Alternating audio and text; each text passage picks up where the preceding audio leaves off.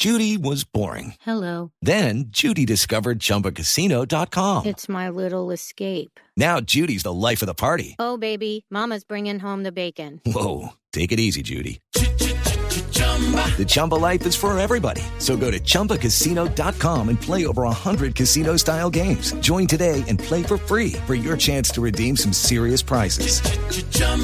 ChumbaCasino.com. No purchase necessary. Void where prohibited by law. 18 plus terms and conditions apply. See website for details.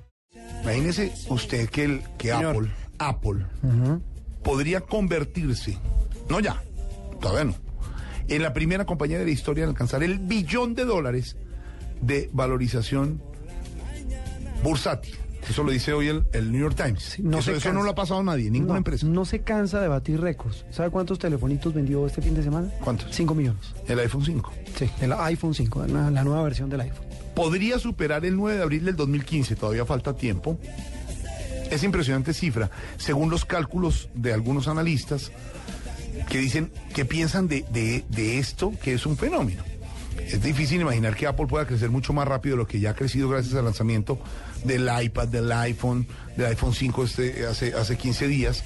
Y hay otros analistas que son más aventurados y pronostican que si la firma que hoy dirige Tim Cook consigue mantener la trayectoria que ha labrado durante los últimos años, podría conquistar esa simbólica barrera hacia agosto del año entrante, no Ya. en el 2015, hasta No, ya, está. el billón de dólares. Es una firma exitosa, es una firma revolucionaria y la muerte de su gran eh, hacedor, Steve Jobs, parece que no ha, no ha minado ni ha reducido eh, la expectativa que genera el lanzamiento de sus productos, la expectativa de las ganancias de sus accionistas, ni la expectativa sobre todo de los clientes, que según el señor Jobs era lo más importante, satisfacer a los clientes.